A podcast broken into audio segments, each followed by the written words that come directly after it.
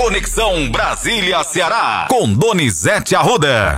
Último programa de 2023, Donizete, e eu quero dizer para você que foi um prazer trabalhar todo esse ano para trazer informações para os nossos ouvintes. Eu já inicio com o olhar no mundo. Como é que está a situação do mundo hoje, Donizete? Vamos começar falando sobre isso. Bom trabalho para você. Queria agradecer a cada um dos nossos ouvintes que estiveram com a gente o ano todo na nossa companhia, dizer que a gente tentou levar o melhor para você, informá-lo, com informações que nem sempre são agradáveis, mas que a gente tentou ser fiel, levando a verdade, sempre a verdade.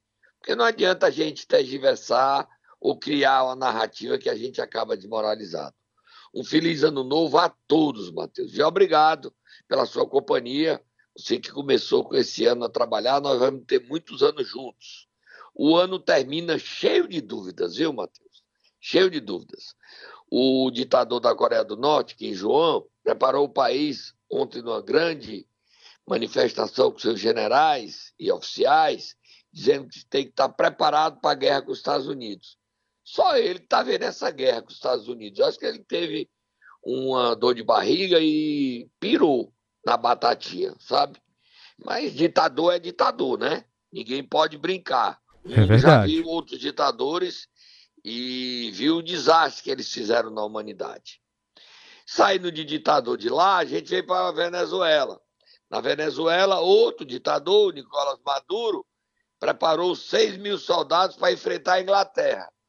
O último ditador que enfrentou a Inglaterra foi em 82, Galtieri, general Galtieri, e ele perdeu o poder.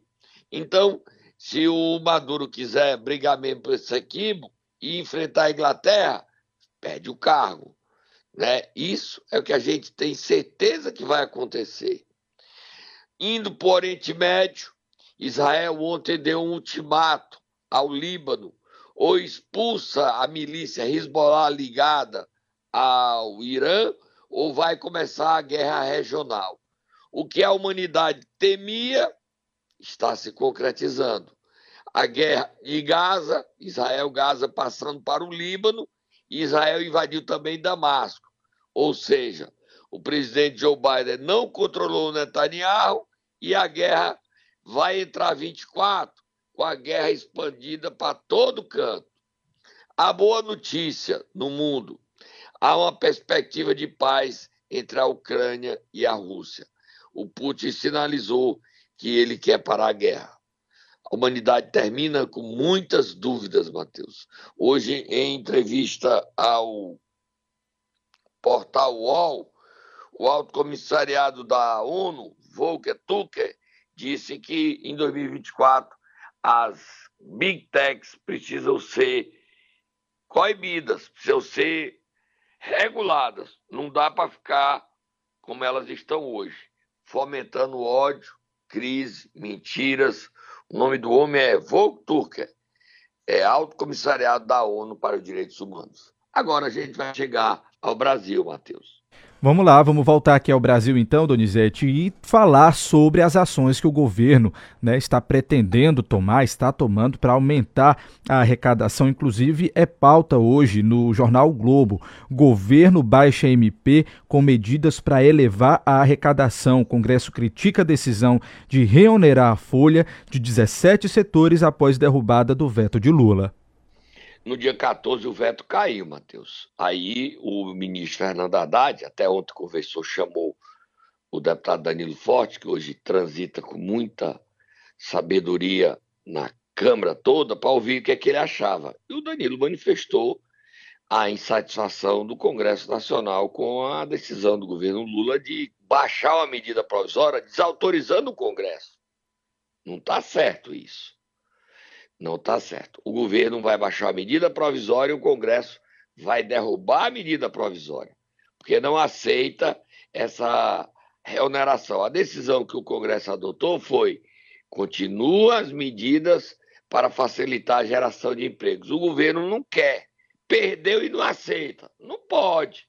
O Lula que está de férias sabe que isso aconteceu. A Haddad não faria isso sem o Lula saber. Agora, o governo quer desmoralizar o Congresso? Ah, mas, mas é porque precisa. Sim, se precisa, devia ter organizado. O problema é que a base do Lula termina um ano muito desarranjada, um desarranjo, um, desarranjo parlamentar. Você já conheceu o desarranjo. E o Guimarães, numa reunião dos líderes, disse que eu não estou trabalhando para isso, mas se me oferecer, o Lula me oferecer o Ministério das Relações Institucionais, eu aceito. Tradução disso. Guimarães quer ser ministro e está trabalhando para derrubar o, o Alexandre Padilha. Você tem alguma dúvida, Matheus? Dessa forma, não, né, Donizete? Tá... Ele dizer que não aceita, mas Sim. se for um pedido de Lula. Hum. O Ceará vai ter dois ministros, gente, pelo amor de Deus. O Ceará quer ser o Vigílio Távora, que você não conhece, dizia que o Ceará queria ser o centro do mundo. Agora, aí criou essa insatisfação, o governo brigado com o Congresso, termina o ano, o último dia do ano, com problemas. E o Danilo disse para o ministro, ministro, ele devia terminar, capitalizar a reforma tributária.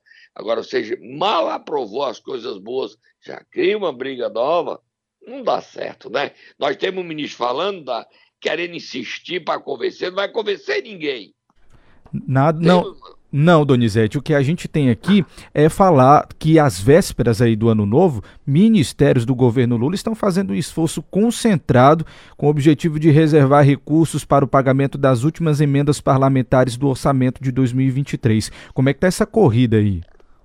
muita gente recebendo dinheiro, é, dinheiro que salva. Saiu, chegou dinheiro ontem em Guatu, chegou dinheiro em várias cidades dos deputados federais. Ontem eu falei com o prefeito Davi Benevides de Redenção, ele disse Redenção. que salvou o ano, Sim. que salvou o ano, o pai dele, Mauro Filho, que não é pai, é deputado, mandou recurso para todas as suas bases e recebeu redenção. Então, dinheiro, Domingos Neto mandou dinheiro, André Figueiredo salvou lá, vai reconstruir obra lá em Juazeiro para sua base. Todo canto o André mandou pra, é, de recursos Estou falando alguns nomes, mas todos os deputados federais que tinham mandato na gestão passada, no ano, no ano passado, que esse ano ainda tem recurso, mandaram verbas para suas bases. O Leônidas mandou, é, os senadores também mandaram para o Estado. Ontem mesmo o Elmano, já, já a gente fala, estava lá em Brasília, no calorzinho das últimas horas, chegando dinheiro, né, dinheiro dos deputados federais. Guimarães mandou, Zé Ayrton mandou, Luiziane manda para o Estado esses recursos para terminar o ano bem, né, Matheus? Exatamente. porque tem muita coisa no último bloco, no último programa, o último Nero do ano está carregado de notícias. Exatamente, boas, Donizete. Mas também desagradáveis. Só, só, a gente, só a gente citar aqui, viu, Donizete, que o deputado Danilo Forte, que foi relator da LDO, falou, comentou sobre essa corrida e a gente tem inclusive um trecho dele aqui, da fala dele para o Estadão de hoje, que ele disse o seguinte, abre aspas, o governo de cooptação acabou. Essa relação de toma lá da cá faliu, foi o que ele disse. Ele contou mais que ou se faz uma aliança programática com base sólida ou não vai dar a respeito dessa questão aí das emendas parlamentares.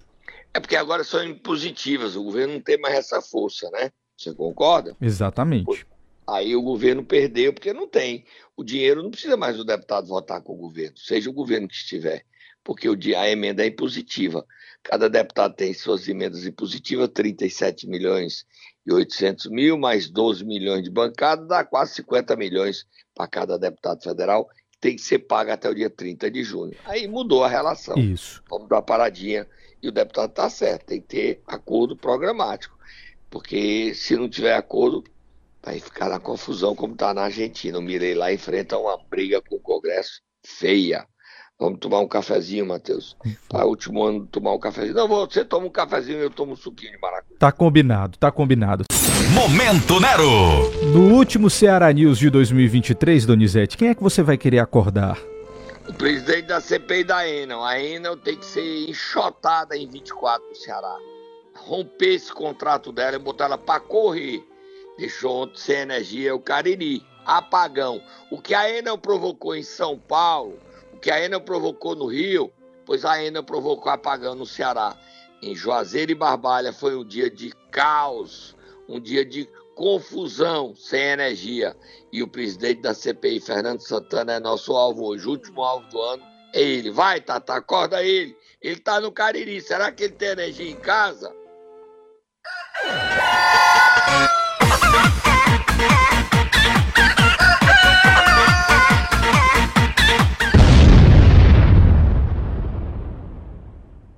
E aí, Donizete?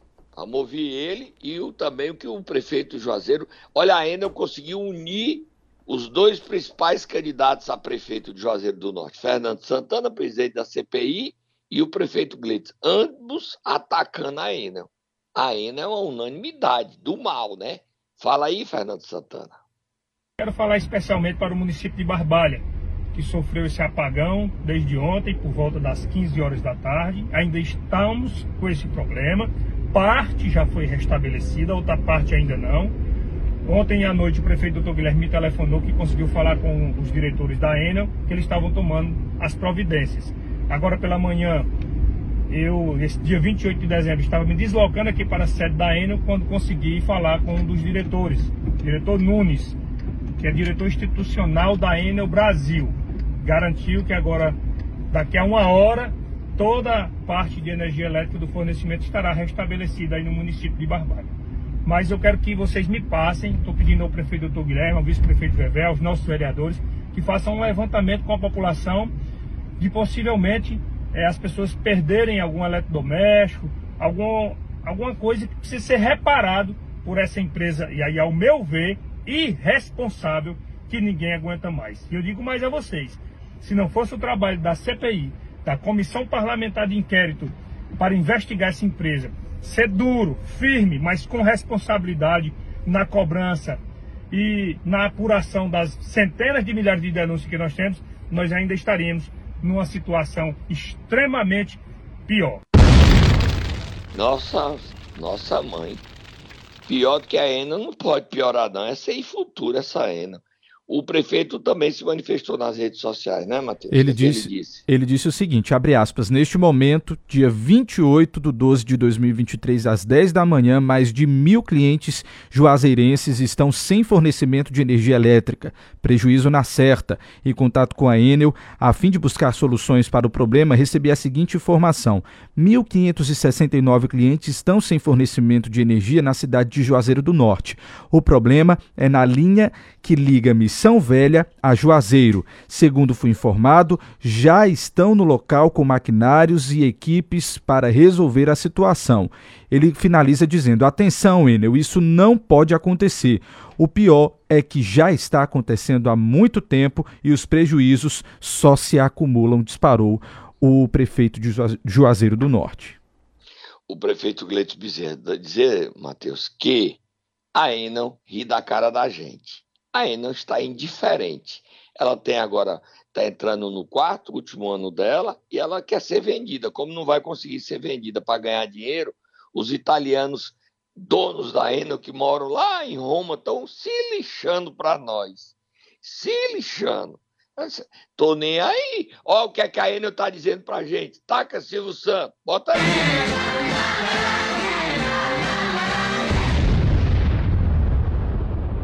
Concorda, Matheus, que o pessoal da ENA está dizendo isso pro povo do Juazeiro e de Barbalha ficou sem energia? Com certeza, Donizete. Situação Eu crítica. sem energia, quase 24 horas sem energia.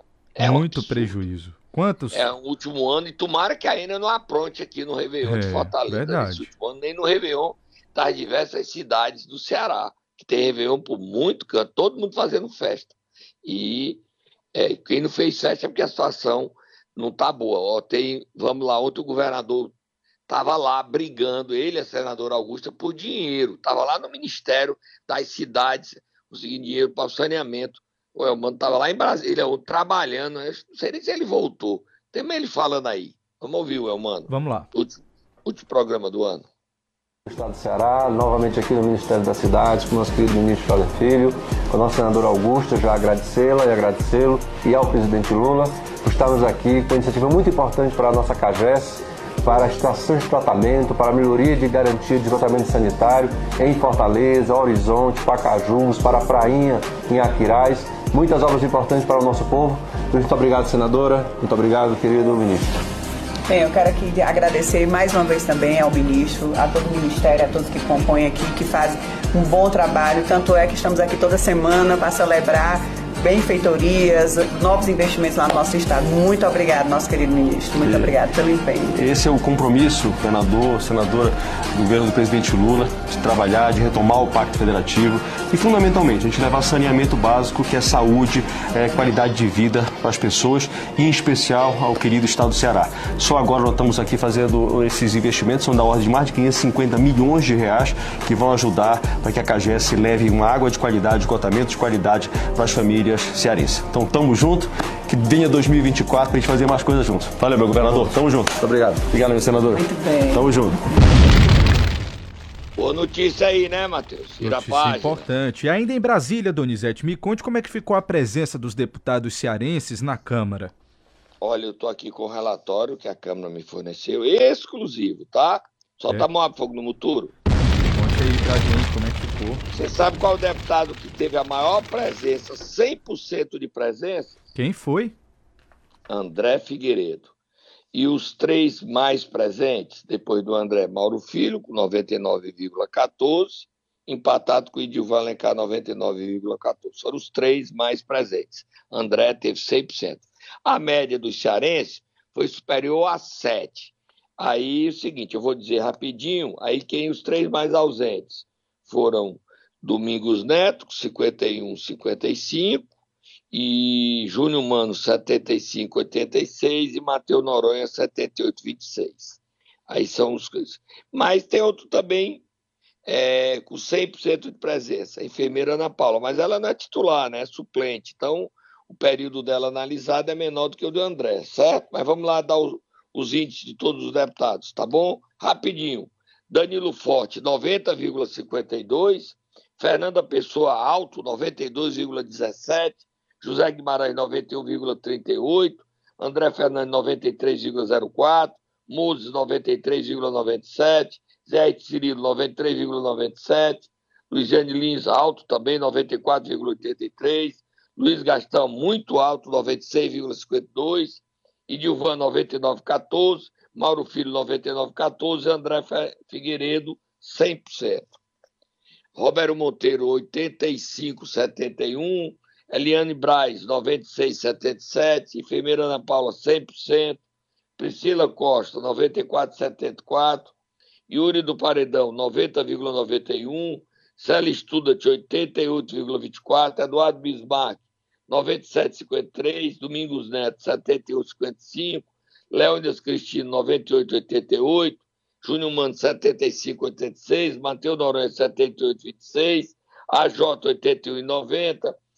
Daiane Bittencourt, 85,22, doutor Jaziel, 87,93, Eunice Oliveira, 90,43. A média cearense foi toda superior a 7, né? E ausências não justificadas aqui. Quem mais teve falta de ausências não justificadas foi o Célio Studat, com 10 ausências não justificadas. Depois veio o Matheus Noronha com 5, depois Júnior Mano com 6, e Matheus Noronha com 5. Mas passaram, né? Passaram. A média foi muito boa do Cearense. Muita gente acima de 90%, né? 92 Fernanda, Isso. 90 Danilo, Guimarães 91, André Fernandes 93, Mozo 93, Zé 93, Luiziane 95, 94,83 dá 95, Castão 97. Tá bom. E o André, parabéns ao André Figueiredo, parabéns é para ele, 100% de presença no ano.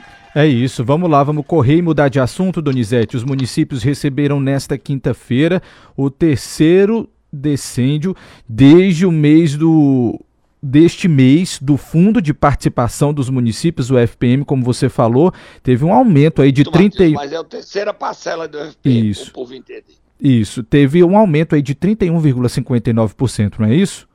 É, e segundo a Confederação Nacional dos Municípios, o ano termina com um ganho de 1,4% no FPM. Há quem conteste esse valor, porque a nova lei tem que considerar o comparado com dezembro de 22. O Mauro Filho disse que tem que comparar com a inflação junto, aí não tem esse ganho. Mas aí a polêmica a gente discute no ano novo sobre isso, tá bom? Mas o que importa, atenção fornecedores, chegou dinheiro e muito dinheiro nas contas das prefeituras. As prefeituras podem colocar os seus credores em dia e pagar os salários. Vamos virar a página, Matheus. Vamos direto para Itapajé, Donizete. Que coisa, hein?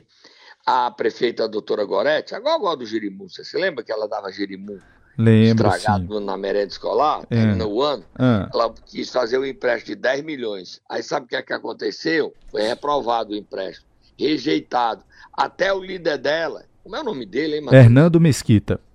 ele pediu para rejeitar. O prefeito, a senhora tá mal. Bota ele falando aí. O líder dela é pedindo para rejeitar o empréstimo de 10 milhões. Pelo menos teve bom senso esse, é- esse vereador. Diga, não dê esse dinheiro para a prefeita, não, porque é o último ano de mandato dela ela vai endividar o município, vai quebrar o município. Ah, gogó danada, ah, gogó danada. Bota aí o líder dela falando. O que, que ele diz. vereadores, vereadores, a cada um, para na hora de nós votarmos, nós votarmos não a esse projeto. Todos os meus colegas vereadores liderados por mim, eu peço para que nós votamos não. Fica aqui a minha palavra, o meu muito obrigado. Ele ainda vai continuar líder depois dessa Será, votação? Donizete? Será? Eu acho Será que que, não. ela vai viu? manter ele como líder? Eu não queria um líder desse, não, viu? Então, Prefeita Gorete, doutora Gorete, a senhora tá ruim de articulação política. Tá igual o Lula, viu? A senhora tá igual o Lula. Mas a senhora tá muito pior do que o Lula. Muito pior. Como é que seu líder pede para encaminhar contra a senhora? Ela não falou até agora. O espaço está aberto no ano novo. A gente bota ela falando. Gogó, foi ruim, viu, Gogó? Próximo assunto, Matheus. Donizete, o que é que Cid Gomes quer fazer com a presidência da Assembleia? Quem é que ele quer indicar lá? Solta Moab Fogo no Muturo, você vai saber no último programa o que é que ele conversou com o Camilo. Você se lembra que eles estiveram juntos essa sim, semana? lembro sim. O Camilo falou ontem, até vamos antes do Cid falar o Camilo dando uma boa notícia, que nós não botamos no primeiro momento. Mas o Camilo falando é boa notícia. Dinheiro para a Bolsa, o pé de Bia, né? Bota o Camilo falando. Ministério da Educação, quinta-feira, final de ano, para dar uma grande notícia. O pé de meia do ensino médio está chegando e o dinheiro já está na conta. Nós acabamos de repassar 6,1 bilhões de reais ao fundo que vai custear a poupança de incentivo à permanência e conclusão para os estudantes mais vulneráveis do ensino médio. É mais um compromisso do presidente Lula cumprido, com prioridade para a nossa educação e melhores condições para o nosso povo. Gente, os dados mostram que entre os estudantes mais pobres, menos da metade consegue conquistar o seu diploma do ensino médio. Portanto, o pé de meio chega para garantir mais oportunidades para a nossa juventude e já a partir de agora, em 2024. São recursos para combater o abandono escolar e a evasão nessa etapa tão importante para os nossos jovens brasileiros. Quero agradecer a todos que se empenharam para que esse projeto se tornasse uma realidade. Um forte abraço, feliz ano novo e é pé de meia em 2024. Boa notícia, né, Matheus? Nós Boa estamos dando notícia. último- muito boa notícia. Mais uma. Vai ter bolsa para ensino médio. O Cid conversou com o Camilo e disse o seguinte: Olha, Camilo, eu queria, estou indo para o PSB, eu vou no risco. Por que é que vai no risco? Vou dar em primeira mão aqui, Matheus. Ao final do ano que vem, vai ter duas novas federações, início de, 20, de 25, tá? Quais são as duas novas federações partidárias? União Brasil, PP e Republicanos. Será uma, será uma federação, porque quer eleger, eleger Elmar Nascimento, sucessor do Arthur Lira. A outra federação, PDT PSB. Então o Cid vai para o PSB, sabendo que em 26 a federação vai estar formada e ele não vai ficar nessa federação. E os deputados estaduais e federais não vão agora, porque só tem legenda em março. Legenda não é, não é legenda, é lá, janela para mudar de legenda em março de 26. Aí o Cid pediu ao Camilo, o Camilo, pelo que eu soube, ouviu. Seguinte, Camilo, eu queria a presidência da Assembleia, você me desse a presidência da Assembleia para me voltar a ter poder. E barganhar. Tanto é que ele botou o Sérgio Aguiar criticando o Elmano por não ter pago as emendas parlamentares. Ele botou na última sessão, que a gente viu. A gente viu, trouxe ontem, foi na sessão de quarta-feira. Então o Cid Gomes chegou para o Camilo e disse que quer assembleia para ele, para voltar a ter poder, para ele poder disputar a reeleição, para derrotar o Ciro, disse textualmente isso, e derrotar o Roberto Cláudio, e já esse ano conte com ele para derrotar o Sarto. E ele indicou o candidato dele. Dois nomes. Você quer anotar, Matheus? Primeira mão. Quem os são? meus garçons me contaram, tá? Os dois estavam só e os garçons que presenciaram. Tinha um garçom, me contou. Mas tinha dois lá no local. É, os dois nomes que o Cid sugeriu são Sérgio Aguiar e Guilherme Landim. Ele rifou o nome de Salmito Filho.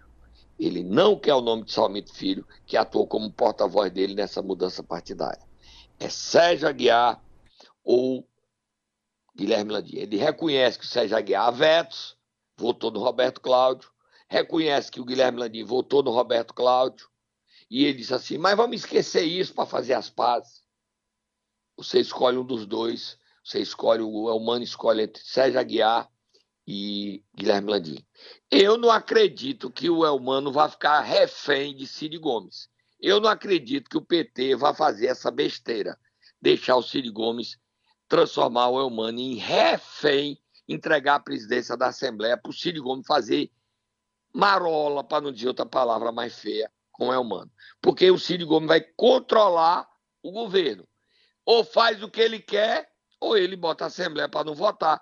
É o que o Lula está sofrendo na mão do Arthur Lira. Quem manda no governo é o Lula, em tese, mas o Centrão apita e manda demais. Demais. Vocês viram que o Arthur Lira se uniu ao Guimarães e agora está controlando o crédito amigo do Banco do Nordeste. 12 bilhões por ano para investir 600 milhões de recursos e os dois estão controlando o crédito amigo.